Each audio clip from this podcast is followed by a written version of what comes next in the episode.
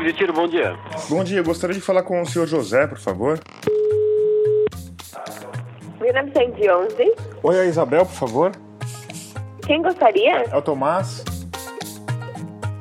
Ô, senhor José, aqui quem fala é Tomás, eu sou jornalista. A gente está fazendo uma reportagem sobre armas de fogo para repercutir um pouco essa questão toda da. Oi? É Isabel? Oi, Tomás. Tudo bem? Oi, é sobre o vídeo, né? Isso, na verdade é, não é vídeo, né? É áudio, mas é sobre a reportagem, é. Isso. E eu tô procurando alguns clubes de tiro que tenham interesse em, em participar da reportagem. Então, eu ainda não tive resposta, tá, do meu sócio. Ele não tá bem esses dias. Depois lá, é, é, eles vão pegar os pontos que é negativo e vai soltar isso, entendeu? Eu não sei se, se amanhã ainda vou ter, já vou ter essa resposta. Se não, acho que só na segunda-feira. Tá bom, eu volto, Tá. eu volto a ligar na segunda então. Um carro mata mais do que a arma, né? A fome tá matando mais do que a arma, né? Oi, a Isabel, por favor. Oi, quem gostaria? É Tomás? Oi, é só com a Isabel? Ela ainda não está no escritório. Porque você às vezes quer passar uma, uma, uma, uma boa imagem, do, do, do- vamos dizer, falar em arma, e, e os críticos eles vão por outro lado, entendeu? Olha, Então- assim, não tem como falar como é que vai ser o trabalho antes ele tá pronto, né? É, Mas o que eu posso dizer para o senhor é o seguinte: a minha ideia ao procurar um clube de tiro é justamente mostrar esse outro lado. Oi, a Isabel, por favor. Oi, ela não se encontra. Acho que ela vai retornar aqui depois do almoço. Como é, que, como é que é seu nome mesmo? Tomás.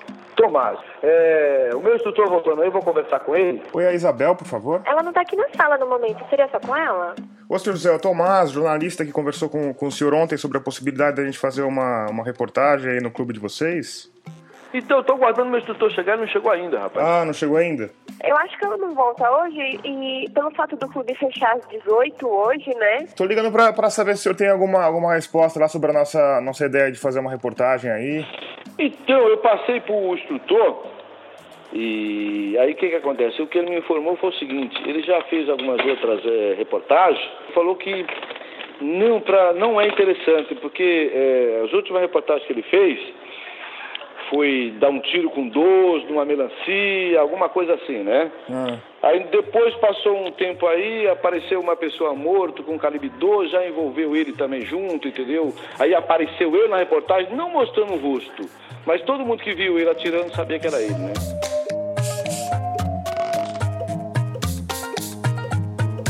Aí ele falou, olha, não é interessante pra mim, entendeu? Pra nós, né?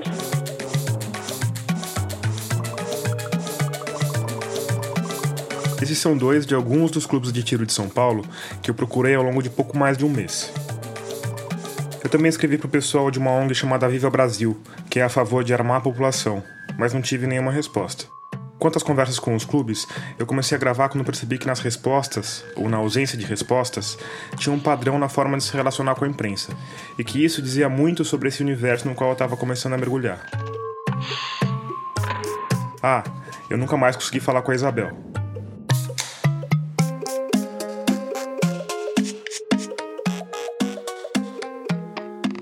Eu sou Tomás Chiaverini e a segunda parte do segundo episódio de Escafandro já começou.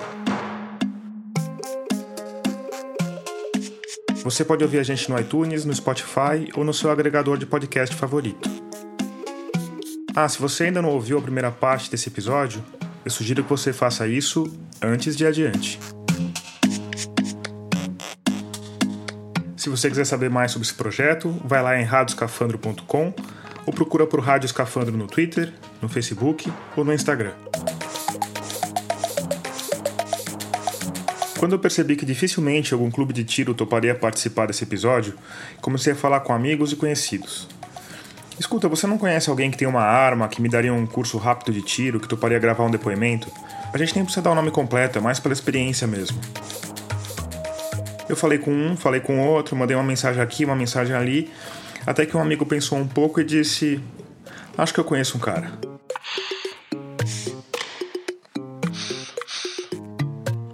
Pouco mais de um mês depois, eu dirigi duas horas até o distrito de Parelheiros, no extremo sul da cidade. Parelheiros é um bairro curioso, porque ele faz parte do município de São Paulo. Nas áreas urbanas é aquele amontoado de casas de bloco tão comum das periferias das grandes cidades. Mas você anda mais um pouco e de repente está dirigindo em estradinhas de terra cercadas de mata atlântica. O meu amigo, que tem um sítio por lá e que fez a ponte com o dono da arma, foi comigo. Mas mesmo ele conhecendo bem a região, a gente se perdeu um bocado pelas estradas esburacadas de Parelheiros. A essa altura, o Francisco, que é o dono da arma, já estava preocupado me mandando áudio de WhatsApp. Ô Thomas, tudo bem? E aí, tá por onde? Eu tô aqui na área de cima, tá começando a fechar um monte de nuvem, cara. Sim, para completar, nuvens negras ameaçavam levar nossos planos literalmente por água abaixo. E não tem para-raio aqui, tá começando a dar trovão. Preciso saber aí como é que vai ser. Quando a gente finalmente conseguiu encontrar o Francisco, ele estava parado em pé, no meio do mato, todo vestido de verde escuro e marrom, com um boné camuflado e uma bolsa surrada de pano a tiracolo. O Francisco é um cara encorpado, usa a cabeça raspada e a barba mal feita. Enquanto ele se acomodava no banco de trás do carro, eu não consegui deixar de pensar que, com aquele porte físico, ele dificilmente precisaria mostrar uma arma para intimidar alguém.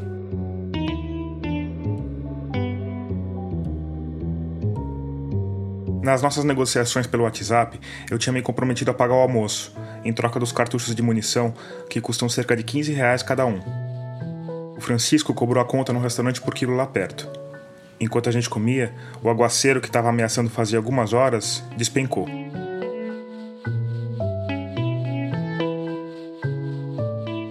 Mas foi uma pancada rápida, e pouco tempo depois a gente estava sentado na beira de um lago, num sítio de outro amigo do Francisco. Enquanto eu ligava o gravador, ele abriu a bolsa surrada de pano, tirou um trabuco gigante de lá de dentro e colocou em cima da mesa. Posso ver? Deve ser difícil de atirar com isso, né? Não é uma. Porque ela não tem. Ela, ela é meio desequilibrada, né? Mas você atira com as duas mãos? Duas mãos. Eu, não, consigo já atirar com uma, mas o certo é aqui. E aqui? E a trava.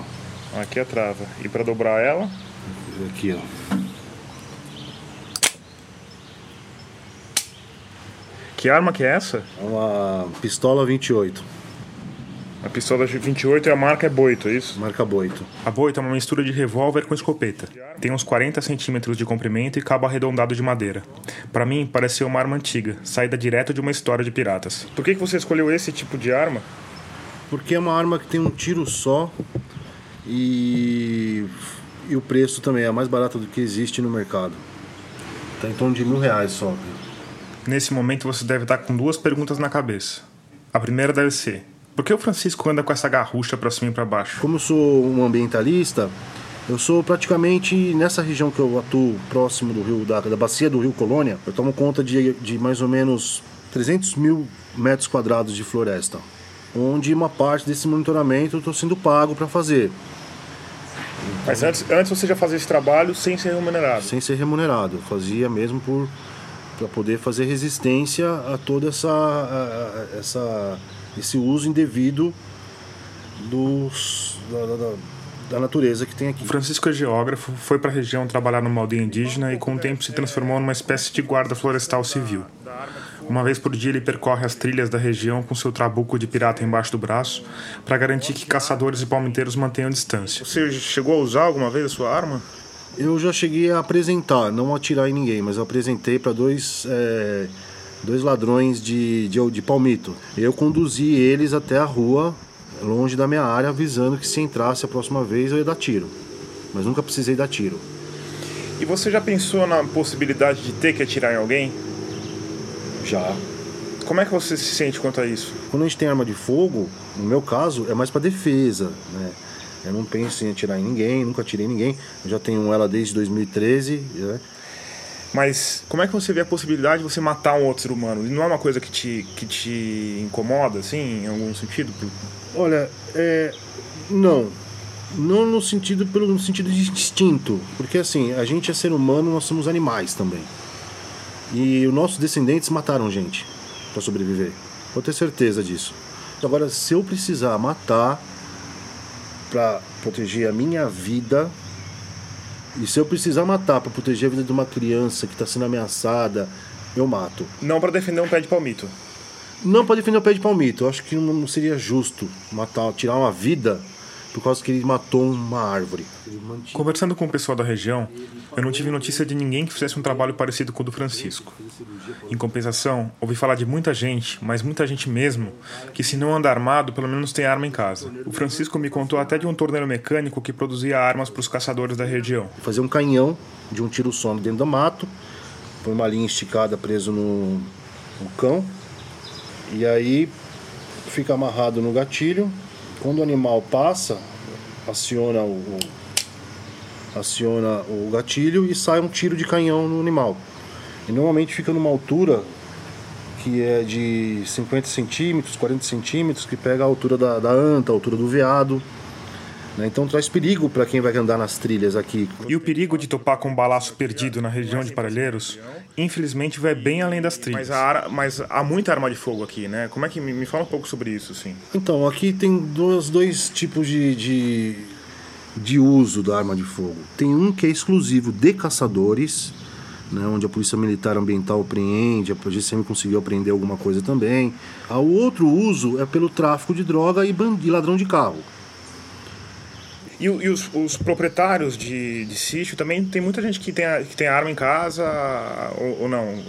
E eu não conheço praticamente ninguém que tem registro de arma de fogo. Não, mas que tem arma, com registro que tem arma a registro? gente escuta dizer que muitas pessoas têm, mesmo pessoas do bem, mas sem ser registrada, né, de forma ilegal. Quer dizer, aqui na verdade é, tem muita gente armada e, e pouca fiscalização e vamos dizer assim, é meio que meio velho oeste assim. Sim. Aqui a lei é a lei, é a lei do cão. E aqui a gente chega à segunda pergunta que, imagino eu, continue na sua cabeça. Porque o Francisco tem um registro que dá a ele o direito à posse de arma. E se você escutou a primeira parte desse episódio, sabe que isso não daria a ele o direito de armado almoçar no quilo da região, por exemplo. Então como? O Francisco está se arriscando aí em cana por conta de uma arma de pirata para proteger viados e pés de palmito?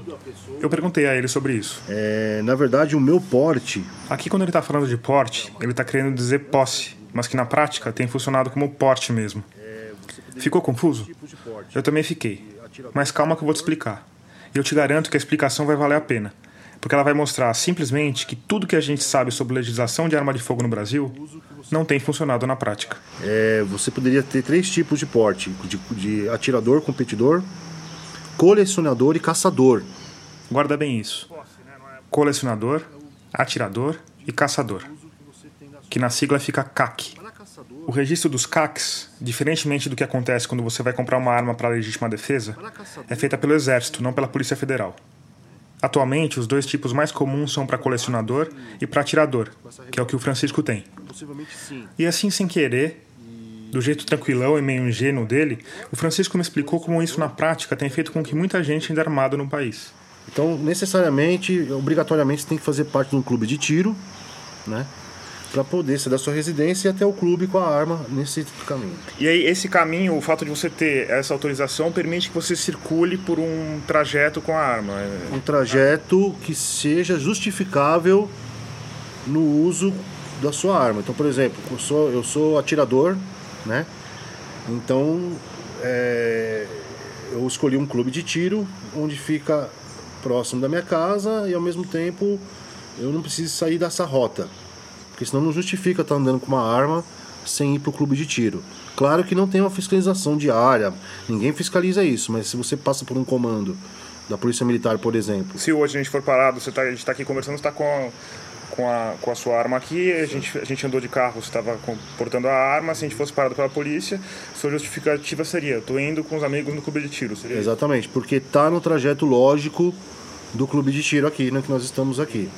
É estratégico. Um pouco mais de um mês depois da minha conversa com o Francisco, eu perguntei sobre essa história dos atiradores poderem andar armados para Carolina Ricardo, do Instituto Sou da Paz. Ela me respondeu com um número que, num ato, me mostrou a importância da questão. Entre 2012 e 2017, ou seja, em cinco anos, o número de pessoas que pediram registro para legítima defesa à Polícia Federal subiu 70%. Por outro lado, entre 2012 e 2018, em seis anos, e os períodos não combinam porque os bancos de dados são diferentes, o número de pessoas que comprou armas como CAC subiu 220%. Ou seja, as pessoas descobriram uma brecha para andar armadas, têm usado isso à torta e à direito, e o Exército Brasileiro, responsável por esses registros, tem feito vistas grossas para o problema. E aí é só, quando a gente fala essa questão de categoria vulnerável, né? O problema dos CACs é tão sério que quem estuda segurança chama eles de categorias vulneráveis. Por que você chama de categorias vulneráveis? Porque são categorias que podem, por onde, de onde, onde o desvio pode acontecer. É onde a gente não tem muita clareza de informação quanto às armas, quais são essas armas, a condição de segurança delas, é, é onde a gente pode ter mais brigas por flexibilizações. Então, é um lugar que a gente precisaria fortalecer a fiscalização, né? Porque cresceu muito e aí você não sabe bem. Ou seja, o porte é ilegal no Brasil, a não ser que você faça as medidas que dão um jeitinho dele ser legal.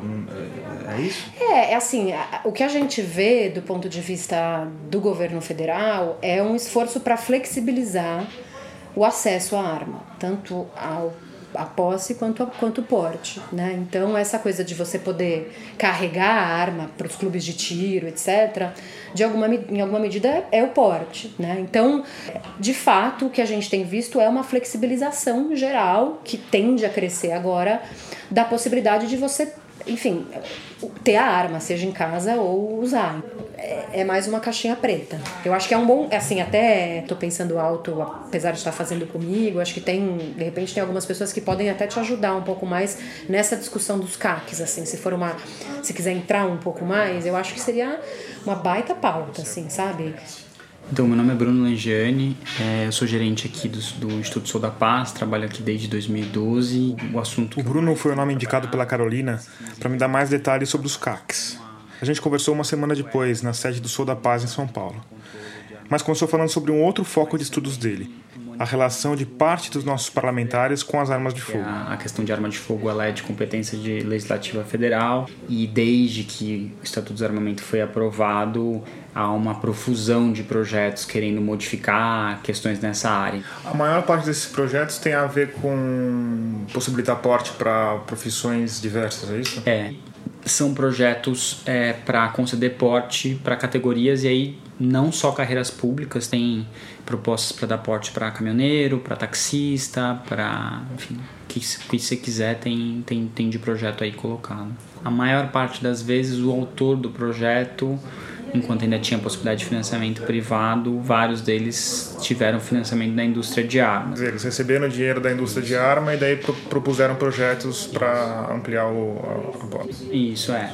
E o próprio código da Câmara proíbe esse tipo de, de trabalho, né? Vendo esse conflito de interesse. Então, é, o fato da gente fazer esse monitoramento e fazer a divulgação disso pela imprensa e pelas redes sociais ajuda um pouco a pelo menos frear esse ímpeto de, de alguns parlamentares que na prática acabam atuando quase como um despachante da indústria dentro do, do legislativo. Né? Um despachante porque ele é, ele é menos do que um lobista, ele preenche os, os papéis para a coisa andar, é isso? É, muitas vezes você vê que os parlamentares eles recebem projetos de lei prontos e só colocam o nome deles, você tem ali uma relação é quase comercial. Eu, eu te ajudei a te eleger, você tem que me ajudar a trazer benefícios para a indústria, né? Isenção de imposto, alguns benefícios fiscais. Você vê que esses parlamentares acabam atuando muito fortemente nisso. O exemplo mais caricato disso é o ex-deputado agora Alberto Fraga, que foi financiado pela Taurus. Qualquer audiência de, de pública de armas que tiver, pode ter certeza que a indústria de arma vai ter sido convidada e a maioria dos convites é, é do Alberto Fraga. Então teve esse caso emblemático em que foi tratado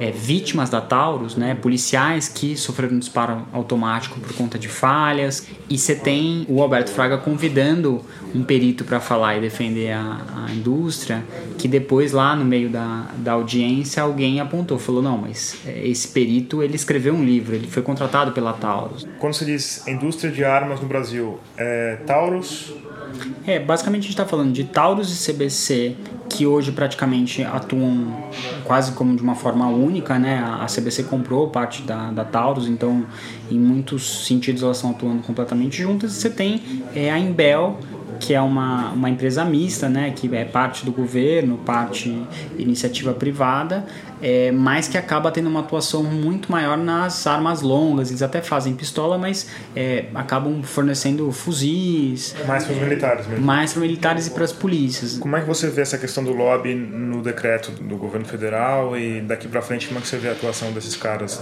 Você já tem uma confirmação de que o, o lobby da indústria, né, representantes da indústria estiveram na Casa Civil. Segundo uma reportagem da Folha de São Paulo, no dia 18 de janeiro, o PSOL pediu que o ministro da Justiça Sérgio Moro informasse se tinha ou não recebido o presidente e o diretor de relações com investidores da Taurus. O ministério disse que o pedido feria a privacidade de Moro e não respondeu. Já a Casa Civil, que recebeu a mesma pergunta, respondeu que sim.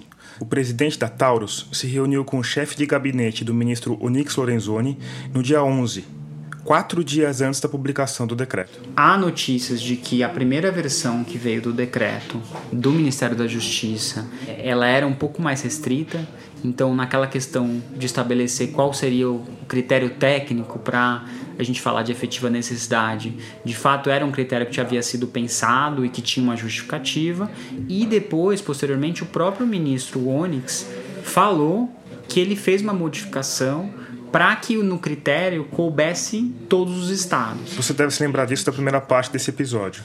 Com o decreto assinado em janeiro, um dos quesitos para se provar a efetiva necessidade passou a ser morar em estados com mais de 10 homicídios por 100 mil habitantes.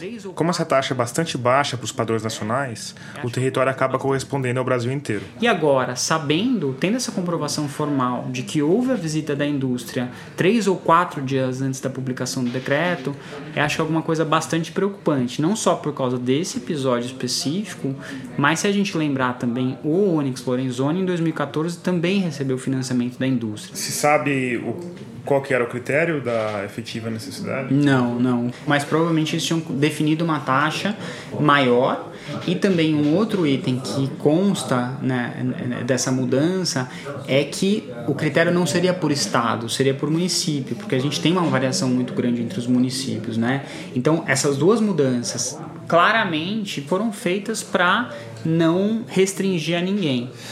Eu queria entrar um pouco num assunto que você é bastante especialista, que é a, a história dos caçadores, atiradores e colecionadores, né? É, a gente sabe o número de desses caras que tem no Brasil, o número total de tem, eu trouxe para você é, essa questão das novas concessões, né, para mostrar um pouco que esse tipo de categoria que era praticamente irrelevante em 2003, ele passa a sofrer um crescimento bastante grande, uma procura bastante grande. Então, em 2014 a gente tinha é, novos registros dessa categoria por volta de 10 mil. E a gente 2018 que nem está fechado o dado isso vai próximo de 80 mil. Das novas concessões né para mostrar um pouco que esse tipo de categoria que era praticamente irrelevante em 2003 ele passa a sofrer um crescimento bastante grande. Deveria ir para o exército somente quem de fato vai praticar tiro esportivo quer competir quer fazer isso de fato um esporte. É mas na prática você vê muitas pessoas indo para o exército porque eventualmente não tiveram, não conseguiram cumprir os requisitos na Polícia Federal e vêm no exército uma forma mais facilitada dessa, dessa concessão. O que, na nossa opinião, é bastante absurdo. Né? Se a gente for pensar que a missão é, constitucional do Exército é defesa, qual a relevância do tiro esportivo estar tá dentro dessa missão? Por que, que essa categoria não, não poderia ser fiscalizada pela Polícia Federal, por exemplo? Teve um jornalista do R7 que fez um levantamento. O levantamento do repórter Álvaro Magalhães foi feito em 2015 e é o mais recente sobre o assunto. Ele concluiu que em 12 anos, 2.680 armas de praticantes de tiro foram roubadas, furtadas ou perdidas. Isso sem contar os caçadores e, mais importante, os colecionadores. Os colecionadores, eles têm é, uma série de benefícios de tipos de armas que eles podem ter. Né? Então é comum que você tenha colecionadores com carabinas, com rifles, e aí isso tem um valor no mercado legal bastante grande e são armas muito valorizadas pelo crime organizado.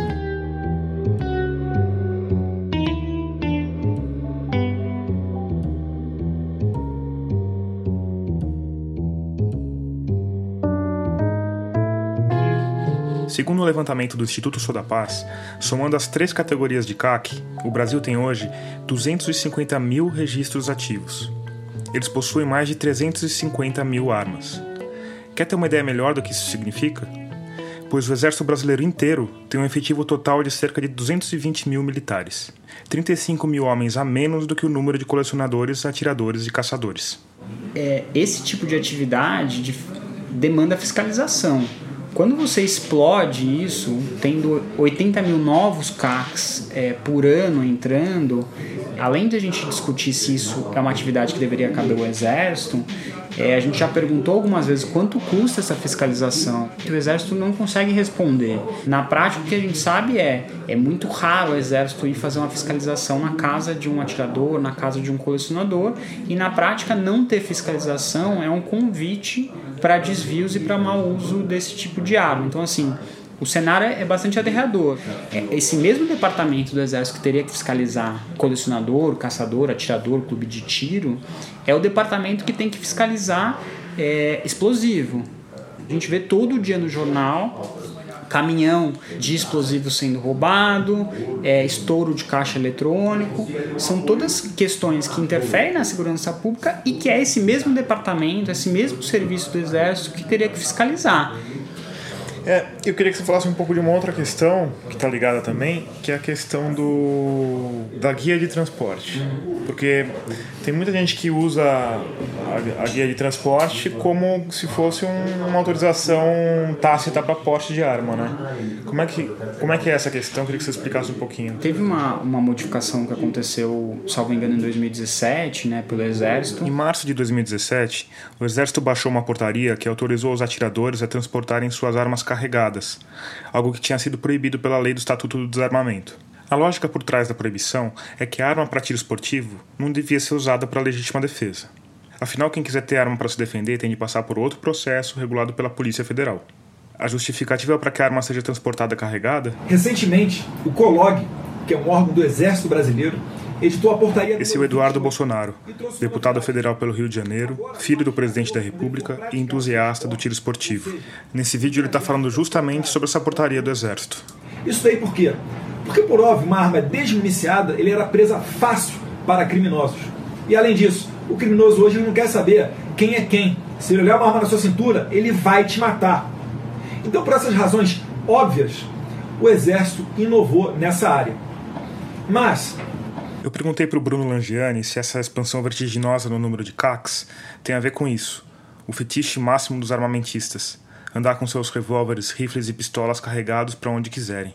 Tem, tem duas, duas questões, né? A primeira dela tem a ver com essa burla da história da legítima, da, da efetiva necessidade uma série de pessoas que não conseguiam ou que tinham negado essa, essa questão com a Polícia Federal migravam pro, pro Exército falando porque lá não precisa justificar. Se eu falo que eu vou ser atirador me registro num clube de tiro, essa, essa arma era concedida. O outro ponto, que aí é mais recente, tem a ver com essa questão do, do dessa flexibilização do, do, do, trânsito, que na verdade é um porte para atirador que foi concedido pelo Exército, na nossa opinião, bastante legal, que também abre uma brecha para essa pessoa é, andar com essa arma carregada no carro, no percurso, sofrendo poucos questionamentos com relação a isso. Né? É, o Sobapaz questionou isso é, bastante, também há é, questionamentos disso juridicamente, porque é, isso é o exército completamente extrapolando o seu poder regulador. Né? Se tem uma lei que fala que o porte de arma é, uma lei federal que fala que porte de arma é restrito a determinadas categorias, não dá para o exército falar, não, eu estou chamando isso aqui de tráfego, é uma outra coisa, mas que na prática corresponde à mesma intenção, né? Porque daí como é que acontece? Se o cara, se ele é pego, por exemplo, se a polícia para um atirador fora do percurso que ele entre a casa dele e o, e o clube de tiro, uhum. isso não teria problema para ele? é, bancos de registro disso eles são separados. Então o exército tem um banco próprio para controlar colecionador, atirador, caçador, armas de militares, armas de polícias militares, e você tem um outro banco que cuida das armas civis, para simplificar um pouco. Então, arma do cidadão comum com própria defesa, guarda civil, polícia civil, empresa de segurança privada. Hoje, se um policial para alguém na rua com uma arma ilegal, ele tem a possibilidade de fazer a consulta no banco da Polícia Federal.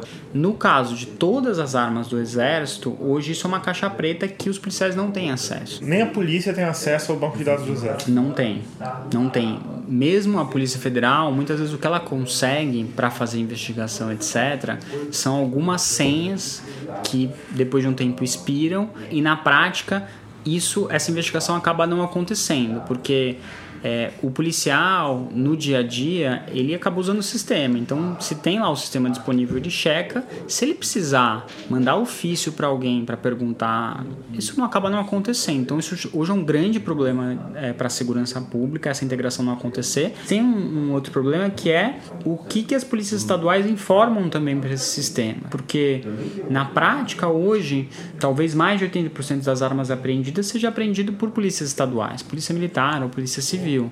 Mas na prática são poucas que enviam essa informação para os bancos federais. E se você, por exemplo, se uma arma é apreendida em São Paulo e. Porque tem bancos de dados balísticos também, né? Você tem um banco nacional. Se uma pessoa foi roubada em São Paulo, levaram a arma dela e São Paulo enviou o dado para a Polícia Federal e essa arma foi apreendida em Pernambuco, você tem como o delegado lá de Pernambuco falar: Ó, eu quero o BO lá de São Paulo, eu quero ver se essa pessoa de fato pode estar envolvida no desvio ou não. Só que isso nem sempre acontece porque nem sempre a informação foi inserida no sistema. Esse banco ele, ele ajuda um pouco a achar a agulha no palheiro de fato. Você vai cadastrando tanto balas, projéteis que a gente chama, que foram retirados de local de crime ou até de corpos de pessoas que foram assassinadas, e você passa isso no microscópio digital e coleta o padrão balístico, né, que são aquelas marcas únicas que a arma tem. E no, na outra ponta você vai cadastrando também é, padrões de armas apreendidas. Eu tenho aqui 100 homicídios que foram cometidos com, com um revólver calibre 38 e eu tenho aqui 10 mil revólveres calibre 38 que foram apreendidos. Se eu tenho um banco de dados de comparação balística, eu insiro tudo isso no sistema e ele vai fazer um comparativo automático e vai falar para o perito: olha, tem dois casos aqui que eu acho que podem ter sido cometidos com essa arma. Aí o perito vai fazer uma segunda análise e vai falar: olha, essa arma que vocês aprenderam aqui na Zona Norte, na verdade ela está ligada a 10 homicídios aqui em São Paulo. E aí você conecta todos esses inquéritos, pega essa pessoa que foi presa com arma e te ajuda muito a esclarecer crime. O problema hoje no Brasil é que assim, são poucos os estados que têm esse sistema. Essa é uma ferramenta muito importante, as principais polícias do mundo têm, só que num país federativo como o nosso, essa iniciativa ela precisa vir do governo federal. Precisa ser unificado. Precisa ser unificado. A gente sabe que há uma série de quadrilhas, por exemplo, de roubo a banco, que tem uma atuação nacional. Então, se você não. O próprio PCC. O próprio PCC, o próprio Comando Vermelho. Então, assim, é muitas vezes essas, essas armas estão sendo usadas e transferidas de um estado para o outro. E notícias sobre aluguel para o crime organizado, fornecimento de armas diretamente para o crime por parte de alguém que se diz colecionador? Se você for procurar nas CPIs de tráfico de armas de 2006 lá no Congresso ou mais recentes da Alerj, você vê escândalos envolvendo atiradores esportivos colecionadores e você tem também, é, procurando no noticiário, você vê é, atiradores, colecionadores presos por envolvimento em fornecimento de de, arma para o crime. Uma coisa que a gente também tem chamado atenção, que pouca gente comentou nessa questão do decreto do, do Bolsonaro, é a questão de uma abertura maior é, também para recarga de munição nos clubes de tiro, que já tinham muitos essa autorização para ter, mas agora eles vão poder fornecer para clientes que não são, é, não são filiados ao clube de tiro, né? pessoas que vão lá é, atirar esporadicamente, fazer um curso.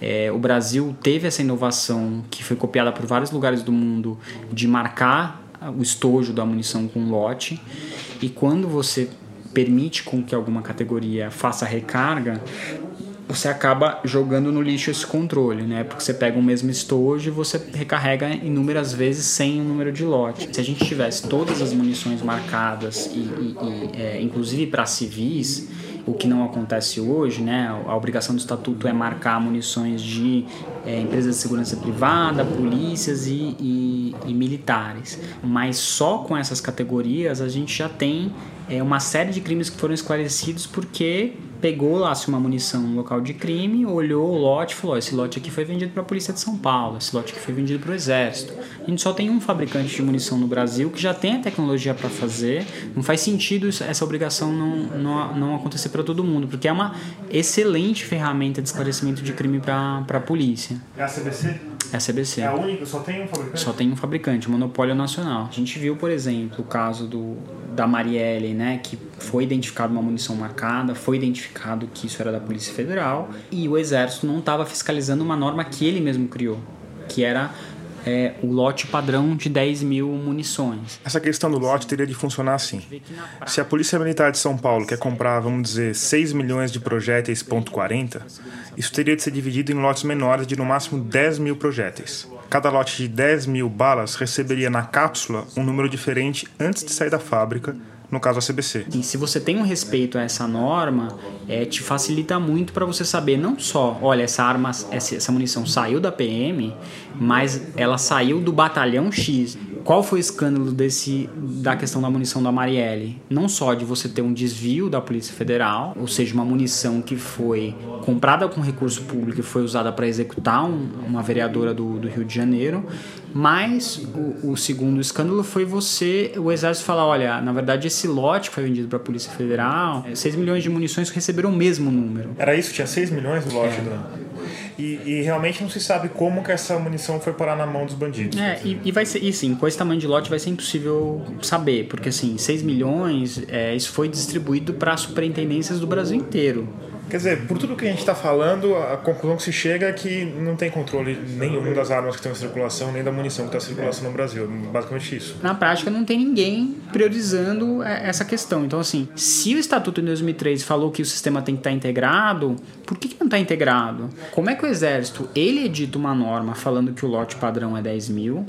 Como é que o Exército, que tem que autorizar qualquer compra de munição, recebe o pedido e não fiscaliza se o pedido está é, de acordo com isso. Então, assim, são falhas e negligências bastante graves de coisas simples de resolver e que na prática você não vê uma efetividade com isso. Assim, com essa coleção de negligências tão brasileiras, a gente encerra esse primeiro bloco. A seguir, a gente vai finalmente sentir na pele todo esse amor por pólvora e metal. E também vai tentar explicar de onde ele vem. Se você está gostando desse projeto, pode ajudar a gente a produzir mais episódios. Você pode fazer isso com posts nas redes sociais, ou melhor ainda, pode fazer uma colaboração em dinheiro. É só ir lá em radioscafandro.com e clicar na aba Apoie.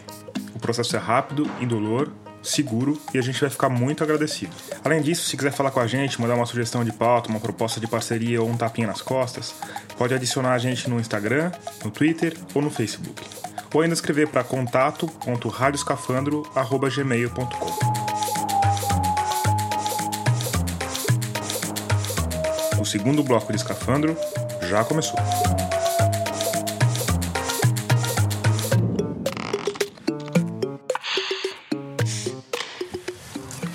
Bom, tá gravando aqui. Depois da nossa conversa na beira do lago, o Francisco me convidou para conhecer uma das trilhas de monitoramento que ele costuma fazer na companhia do seu trabuco de pirata. Ele caminhou uns 20 minutos por uma mata bem fechada, o tempo inteiro explicando sobre espécies de plantas e animais. Eu tinha visto um palmito por aqui. Vamos olhar pra frente. Olha o palmitinho crescendo, tá vendo? É. é, tá aí. Olha lá o palmitão, tá vendo? Esse palmito já tá no monitoramento. Então é assim, como eu sei que ele tá aí. No fim, a trilha deu num bosque de pinheiros que ia servir de estande de tiro. O alvo escolhido foi um pinheiro seco, porque o Francisco, que ficou encarregado de segurar o gravador, jamais me deixaria atirar numa árvore viva. Eu vou pedir para você tentar ficar sempre, não fazer isso daqui, ó, porque daí você inverte o canal. Antes de receber as instruções de como usar a arma, eu tive que dar algumas instruções de como ele devia usar o gravador. Entendeu? Então deixar sempre ali na mais ou menos a mesma posição, tentar manter mais ou menos a mesma distância. A gente está aqui com a gente vai destravar ela pra lá. Peraí, deixa primeiro, vamos, vamos fazer um negócio aqui.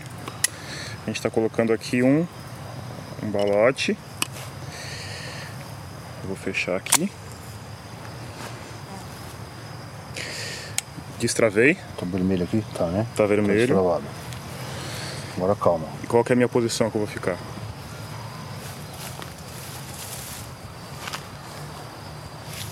você vai fazer? Você vai mirar. Vamos ver como é que você mira. Mão esquerda já- na frente. Mão esquerda na frente. Você Oh. vai fechar o olho direito. Vou fechar o olho direito. Vira o microfone aqui pra mim. Aí, Vai fechar o olho direito. Puxa o, o cão. puxa o cão. Engatilhou. Aí você vai colocar aquela mira dourada lá no meio do desenho. Assim, a gente usou um pedaço de carvão e fez um desenho no pobre do pinheiro seco. Põe um palmo acima da mira. Braço esticado, braço retraído. Pode ser o braço mais assim, é, é, tipo, uma, uma certa inclinação, porque ela vai dar um tranco, Tá. né? E você tem que dar um suporte mais aqui, isso, porque aqui tem que ter leveza, aqui é calma, aqui é no gatilho. Tá. Respira, você vai respirar, ó. Mas não vai acertar minha testa esse negócio aqui não, né? Não, Tá bom, tá? Respira e quando você se sentir bem relaxado, que não tá tremendo, você atira. tá bom. Tipo um splinter, vamos. Tô sentindo uma certa tensão aqui. Dedo suave no gatilho. E. Puta que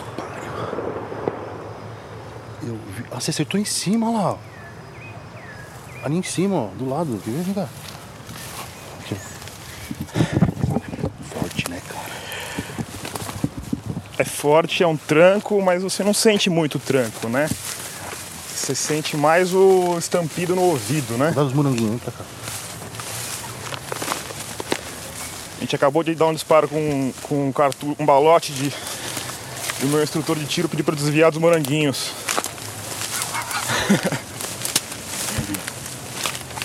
Eu acertei mais ou menos 50 centímetros acima do, do alvo. É, vamos tentar de novo? Eu atirei mais duas vezes. O Francisco tinha poucos cartuchos e não queria gastar todos, porque para comprar outros teria de ir pessoalmente até o centro da cidade. Para mim foi uma experiência divertida, mas não fascinante. Acho que a simplicidade tosca da arma influenciou um pouco nesse processo. Aquilo me remetia mais às minhas brincadeiras de infância com espingardinhas de pressão do que aos tiroteios do cinema americano. Mas mesmo assim não tem como negar que aquele objeto é algo único. O ato de segurar uma arma carregada, mesmo que seja um trabuco de mateiro, si uma energia própria, que talvez venha do fascínio de ter um poder sobre-humano na palma da mão. É, a arma tem um fascínio como a morte gera um fascínio muito grande. A morte ela está em todos os grandes filmes, é um grande mistério. Esse é o coronel reformado da PM de São Paulo, José Vicente da Silva Filho. Você deve se lembrar dele da primeira parte desse episódio. A única coisa certa de todo o nosso otimismo é que nós vamos morrer um dia. E, esse, fascínio pela morte também tem, que eu vejo, uma ligação com, com a arma de fogo. Quando no passado, da Idade Média, a arma branca era o grande fascínio, era um símbolo de poder. Nas Forças Armadas, os oficiais, quando se formam, eles, eles recebem uma espada como símbolo do poder. Com o evoluir do tempo, a, a arma foi substituindo as armas brancas, você poderia acertar o adversário à distância. E ela foi se tornando um novo símbolo de poder. Um poder de resistir, de infligir aí um dano grave sobre o adversário, mesmo à distância. Mesmo um adversário poderoso, maior que você. Então, aquele símbolo da luta do maior vencer o menor, sempre, passa a mudar significado quando entra o instrumento da, da arma de fogo. A arma de fogo, portanto, acaba adquirindo esse conceito eh, de virar um símbolo de poder. É, Existem estudos mostrando, por exemplo, que jovens, estou falando de um estudo feito nos Estados Unidos para jovens vivendo em comunidades pobres, é, com gangues que acabam se desenvolvendo nessas áreas, que a, o sujeito ter uma arma modifica o status dele perante aquela, aquela microcomunidade. Ele tem modificações comportamentais a partir do momento que ele toma a arma ele dá um, um salto, de certa forma, uh, em termos de autoestima, em termos de posição num certo grupo. Isso mostra o poder que a arma tem de mexer com o, o eu da pessoa, com o psiquismo da pessoa, porque ela representa poder. A reflexão do coronel parece simples e correta. Mas será que é possível ir mais a fundo? Será que toda a hegemonia das armas de fogo na nossa cultura, na literatura, no cinema, na música, se resume a esses dois pontos? Morte e poder? É, então eu queria começar perguntando, fazendo uma pergunta mais básica. Freud explica O Freud tem uma posição bastante amarga em relação à violência do, no homem. Essa é a Miriam Schneiderman. Ela é psicanalista, mestre em comunicação e semiótica pela PUC e doutora em artes pela USP ele pensa num, num, núcleo do humano que é violento. Ele vai pensar a cultura, a civilização como formas de domar essa violência no homem. A repressão, o recalcamento, que a gente chama de recalcamento, é algo básico na construção da civilização, porque se você deixar ao Deus dará, surge uma violência no, no, no ser humano. Ele vai conceber a vida psíquica como uma luta entre Eros e Thanatos, uma luta entre amor e ódio. Então, mesmo o, o comer, o mamar, o comer, tem que ter algo de agressivo nisso. Você mastiga, o bebê tem fantasias de ter o seio da mãe dentro dele, então, mesmo nessas atividades primárias, entra essa fusão entre pulsão de vida e pulsão de morte. Então, é algo muito, muito básico essa questão do, da pulsão de morte, da destrutividade, enfim. A gente vai elaborando a violência e transformando isso. Vai a gente o ideal é sempre existe uma fusão entre pulsão de vida e pulsão de morte. A arte, por exemplo, é um dos jeitos que a gente encontra de lidar com a destrutividade, com, com o que em nós existe de, de, de agressividade. É, eu acho que falta a, cultura que a gente está imerso não ajuda na simbolização da violência. Tem uma falha nas possibilidades que a gente tem de simbolização da pulsão de morte. E aí isso vira uma coisa concreta. Mas o, o que seria essa falha?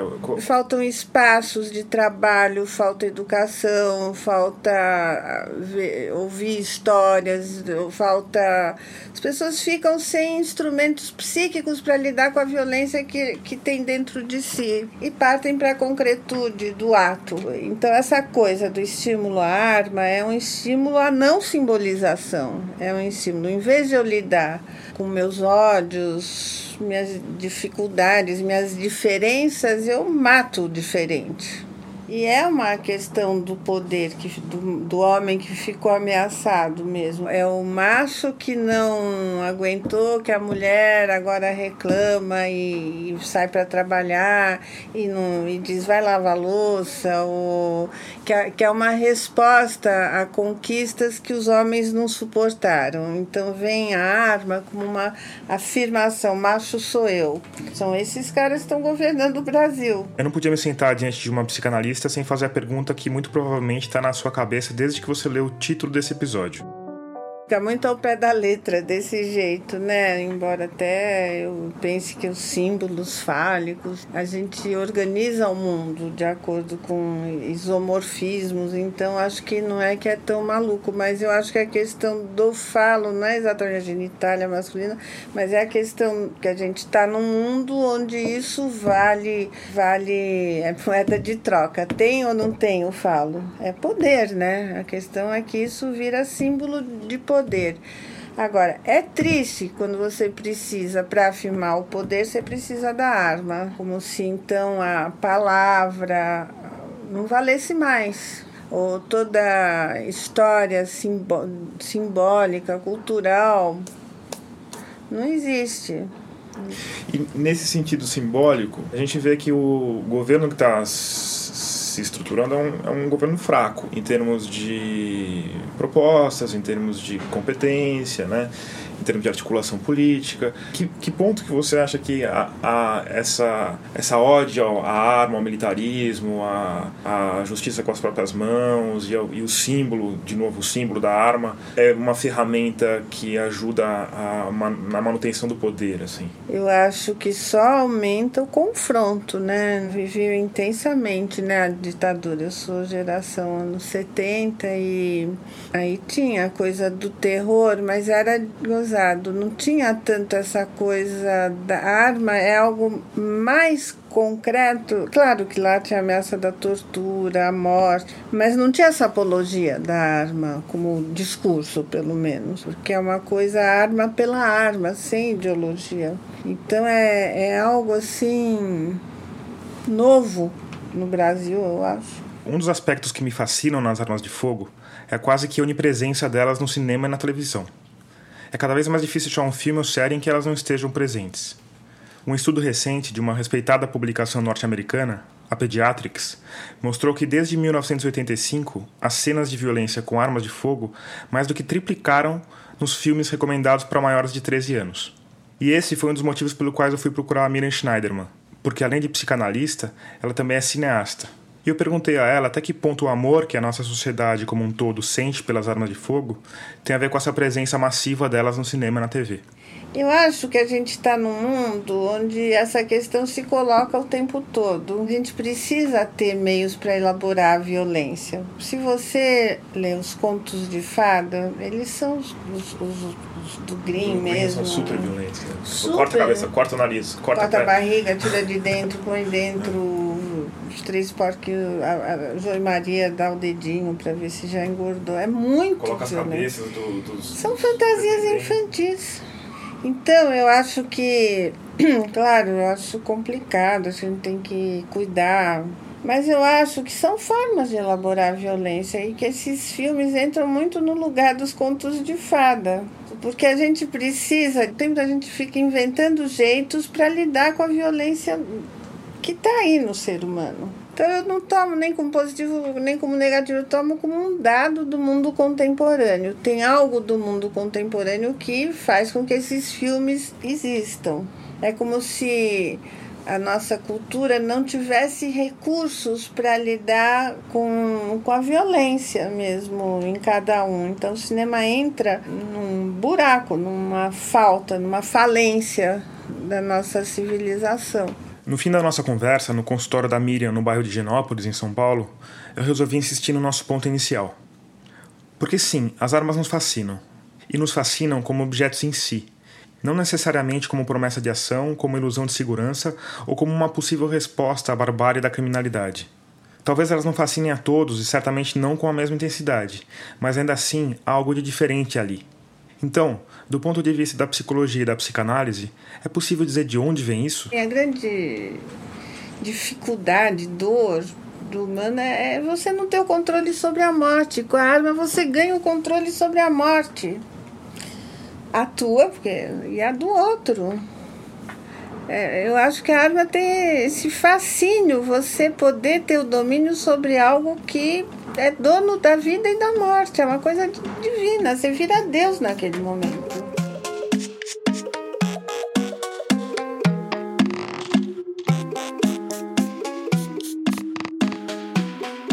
Termina aqui o segundo episódio de Escafandro. Se você quiser saber mais sobre esse projeto, vai lá em radioscafandro.com ou procura por Rádio Escafandro na sua rede social favorita.